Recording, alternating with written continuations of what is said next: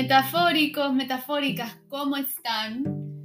Aquí saludándolos un martes en la noche, tomándonos una pequeña, muy pequeña porción de vino tinto, de un vino muy rico que encontré casualmente orgánico, coincidencias de la vida, como todo lo orgánico termina siendo mucho más rico. Bueno, mi opinión. Y nada, me di un tiempito para estar acá con ustedes, compartir algunos, algunos, no sé, ideitas que he tenido en la cabecilla y conversaciones que me provoca tener.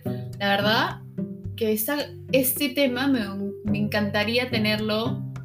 Es más, vamos a hacer una cosa. Este tema no lo voy a, no lo voy a hablar yo, porque me parece que se presta muchísimo para hablarlo de dos. Entonces, oyente, por ahí si te animas, alguno, algún valiente se anima a acompañarme en el siguiente episodio, por favor, mándame así un mensajillo por donde quieras. Eh, siempre dejo mi email y, bueno, mi, Instagram es igualito como, como este canal, soy metafórica. Así que mándame un mensajito y dime si yo la hago, me apunto, te cuento cuál es el tema. Ah, no, bueno, voy a decir cuál es el tema, ¿no? El tema que yo quiero del cual quiero conversar con alguien es los peores y los mejores consejos que te dieron en la vida. Por ejemplo, un consejo que claramente no estaría tan vigente hoy en día vendría a ser no tomes no como una respuesta absoluta, ¿no? Como no te des el, el no, el no, que no te detenga un no. Y hoy irnos en contra un no, es un tema que puede ser muy controversial dependiendo del contexto y así, o sea, y no tiene que irse tanto por ese lado, sino algún consejo que, que ahora que, lo, que regresas y lo escuchas dice, mm, bueno, tal vez como que ese no, no sea la manera, ¿no? ok, mi abuelito me quería, me quería un montón, de eso no hay duda, solo que ese consejito como que mm, está un poco raro. Y lo mismo al revés, todos esos consejos que tal vez escuchaste así, que alguien te contó, que la tía le dijo, o de un coach, o de una película, ese es simplemente un momento, una línea que te marca, ¿no? Te dicen estas palabras que te liberan y ya. Así que eso, me encantaría conversar de eso con quien sea. Si te estás preguntando, che, boluda, ¿cómo haríamos para grabar juntos? Eh, muy fácil, ahora por Anchor, que es lo que uso para grabar los episodios desde Spotify Simplemente te voy a mandar un link, te conectas y ahí estamos. Igualito que un Zoom, solo que de voz. Así que nada, ese es el tema que espero poder grabar con alguien muy pronto. Y entonces, quedándome sin ese tema, yo quería hablar de el, alguna, alguna em, un énfasis especial que he sentido sobre el impacto que podemos dar en los demás. Y de hecho creo que tal vez se pueda se pueda perder un poco en, en a ver, lo que quiero decir es, si lo llevamos, si llevamos el, el, tema del impacto de las personas sobre nosotros al extremo de que es muy, muy, muy, muy, muy importante y lo más importante, es peligroso porque puede llevarnos a victimizarnos, ¿no? Porque decimos, ay, mira que él me dijo, él me hizo y todo esto demás. Lo que yo quiero decir es que no es que eso va a definir tu vida ni tu camino, no debería. Al final, la voz más importante es la tuya. Solo que noté, especialmente la, la semana pasada, cómo realmente tenemos la posibilidad de hacer que alguien tenga un día mejor o un día peor.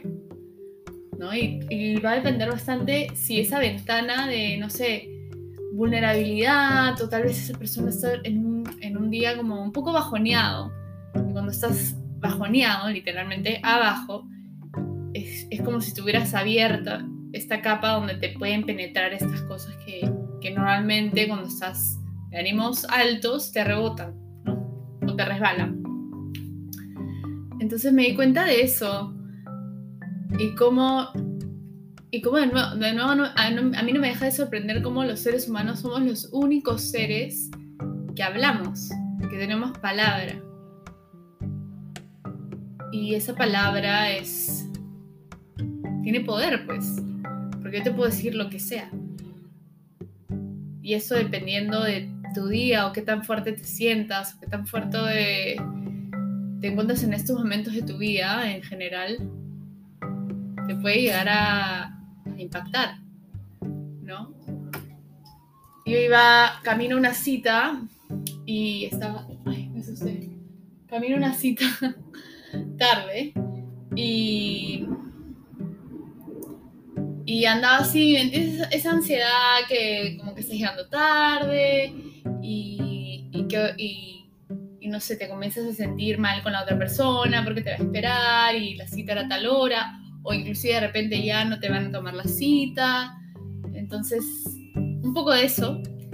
Llamo para avisar, oye, voy a estar cinco minutos tarde. Y me dicen, no te preocupes, tómate el tiempo que quieras, acá voy a estar. Solo con eso, solo con esa oración de palabras, me liberó.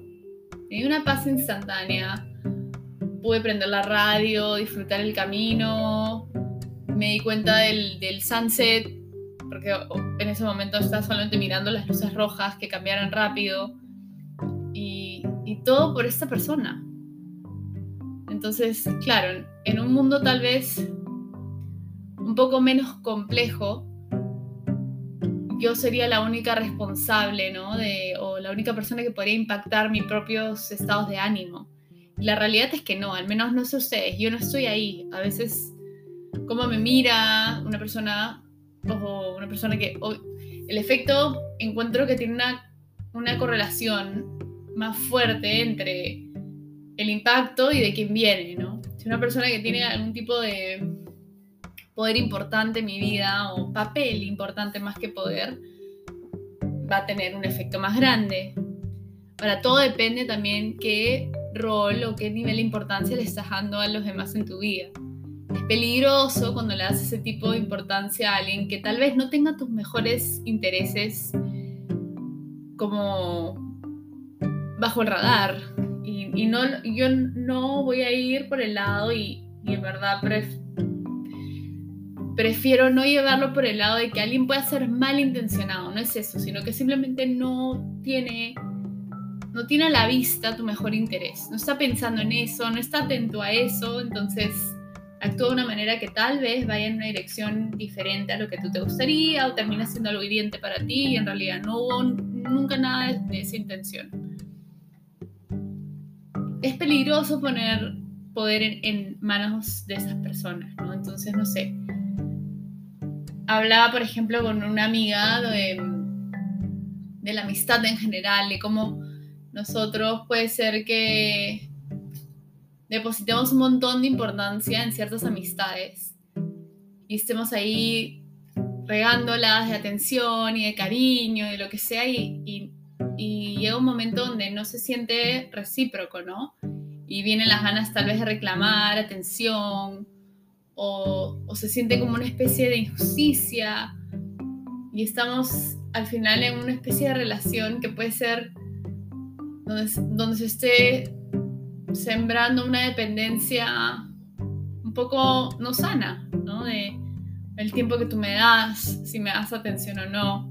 Yo me siento validada, me siento querida y tu cariño es importante para mí.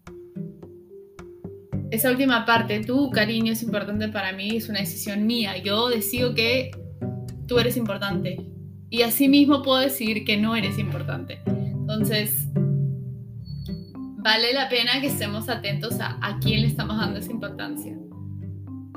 Y a la persona que más le va a impactar esa decisión, por más que se pueda argumentar de que a la otra persona, en realidad es a ti misma. Es eh, de alguna manera tener la capacidad de quitar las, las hierbitas que no pertenecen al jardín, que no suman, sin llamarlas malas ¿no? Sin ponerles como que, ay, no, esa persona es mala, no sé si... No, simplemente en ese momento su amistad, su atención, no es algo nativo a ti. No está, no está, no está permitiendo tal vez a esta persona florecer como debería florecer ni a ti en ese momento y esto puede cambiar en el momento que sea.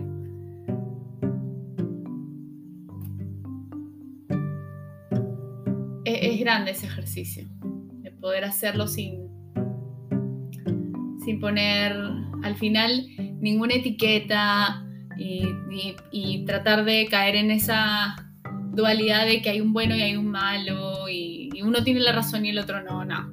Es simplemente un ejercicio como hacer un inventario de quiénes tienen el mayor poder de influencia sobre ti.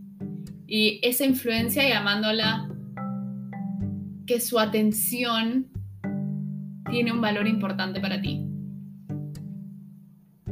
Y ver si eso coincide con lo que recibes. Y si hay una diferencia importante, no es tachar a esa persona de tu vida, no es eh, levantar el teléfono y, mandarlos a la M, no, sino simplemente decir, ah, ok, o sea, simplemente tengo que reenfocar estos recursos tan importantes que son mi tiempo, mi atención, mi energía en otros lados. Y todo bien. ¿Y cómo saber si esa movida fue buena? te vas a dar cuenta de lo que liberas. Es como que comienzas a sacar ropa que no estás usando de tu closet y le das circulación a otras. ¿no? Y, y es más, es una especie de manera de decirle al universo, oye, ya me desocupé de esto, tengo capacidad para ocuparme de otras cosas, mándame otras cosas. Mándame otras cosas que me entretengan más, que me llenen más de, cosas bonitas, que me entusiasmen más, que no me frustren. Y eso. Entonces, teniendo este, este poder tan, tan único que son las palabras, es casi como una decisión diaria de para qué las vas a usar. Las vas a usar para herir, las vas a usar para sanar. Las vas a usar para subírsela a alguien, las vas a usar para bajársela a alguien. Y ni siquiera tiene que ser una decisión tan consciente, sino que simplemente ya con tener un poquito de, de noción sobre ese poder que llevas, puede ser que te libre de, de hacer tal vez como una especie de, de daño innecesario. De nuevo, yo no te estoy pidiendo que, lo, que compartan mi opinión para nada, sino pienso que el mayor responsable de nuestras emociones somos nosotros mismos. Eso no quita que las personas de fuera pueden hacerme la vida un poco más feliz o un poco menos feliz. Hay, momentos donde, qué sé yo, me levanté de malas y, y empiezo a notar, el día se ve diferente, ¿no? Comienzo a notar lo que, lo que está mal, lo que falta, este ruido que me molesta. Y ahí yo tengo la decisión de contagiar eso empezar a quejarme hacia afuera. O aceptar y ver, ok, estoy irritada, estas mismas cosas que no me molestan todos los días y siempre están, hoy me molestan. O sea, algo diferente hay en mí. Ok, no lo voy a negar. Solo que no lo voy a alimentar tampoco. Y mucho menos usando mis palabras y expandiendo ese malestar. es como el asunto del trabajo. Yo trabajo porque necesito trabajar. Trabajo únicamente porque por pasión. No es una, no, es, no tengo elección. Trabajo porque tengo que pagar cuentas y, y nada, la vida, ¿no? Entonces eso me ocupa de 8 a 5, de lunes a viernes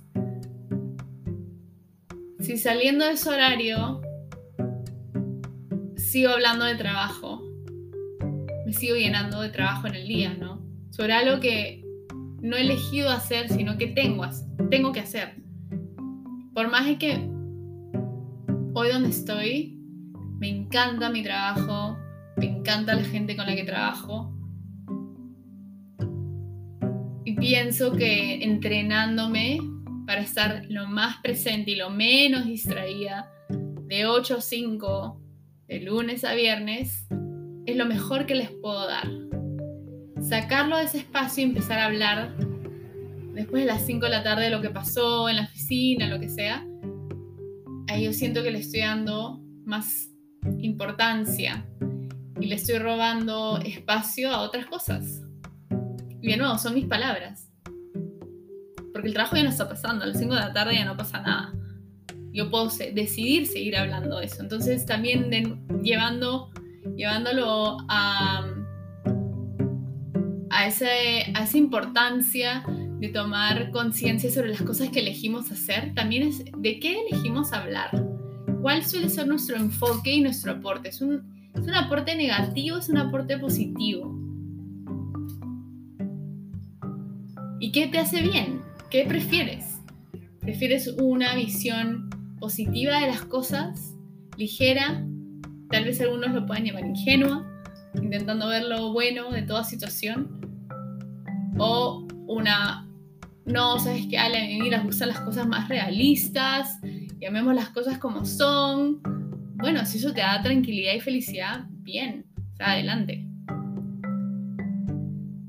La, más la parte más importante de esto es que seas consciente de, qué perspectiva o qué mirada estás eligiendo tener. Y por supuesto que tú puedes cambiar esto todos los días. Yo pienso que no es fácil todos los días ver la vida con gratitud o ver lo positivo. Solo que cuando empiezas a reconocer que es una decisión, al menos hasta en el día más terrible puedes ver que la opción está ahí. Tal vez esté lejos ese día. Igual la opción está ahí y eso es un poquito más alentador que no tener idea, que pensar que estás atrapado en un hueco eh, rodeado de nubes negras y se acabó y eso es todo lo que hay y no sabemos cuánto va a durar. Es un alivio saber que, oye, lo más probable es que no haya nubes negras y no estoy en un hueco, sino que todo esto es una ilusión, porque yo estoy justamente simplemente jalando todo lo negativo de lo que veo y por eso me siento así. Pero en el momento en que yo quiera, puedo salirme de este hueco, de esta ilusión de nubes negras y empezar a ver las cosas tal vez con un poco de neutralidad. O fijarme en esta cosa que es absolutamente, innegablemente hermosa en mi vida y se acabó. Como para mí mi ancla es mi familia, mi pareja y una mano llena de, amistades. Inclusive antes, antes de todo es, es verdad, antes de todo, todo, es saber que estoy acá es que me desperté. Y me acuerdo que qué rico es vivir. Por más de que la esté pasando en un momento tal vez mal o aburrida, qué rico es vivir, qué rico es pan con mantequilla y así un pancito recién salido del, del horno, de la panadería. Qué rico. No sé si eso se pueda sentir en, otro, en lo que nos, ¿no? En otras dimensiones o lo que viene después. Así que estoy aquí y me puedo comer ese, ese pan con mantequilla que tanto me gusta. Sí, ese es como el, regalo, el ancla a, a lo más grande de la vida, que es estar vivo, que estar acá, viviendo. Así que bueno, con esa epifanía dentro de Metafórica, episodio, ¿qué episodio es? ¿33 o 34? Voy a cortar de nuevo mi llamado al inicio. Estoy buscando a alguien que quiera hacer un, grabar un episodio conmigo. Es muy fácil de hacer, la parte técnica la tengo cubierta. Solo necesito mandarte un link.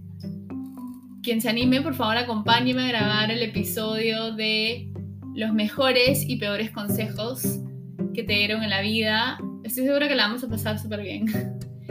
Siento que es un tema que se tiene que hablar de dos. Así que, eh, nada, espero pero ese voluntario. Y mientras tanto, les mando muchos besos, abrazos y buenos deseos. Los quiero mucho. Chao.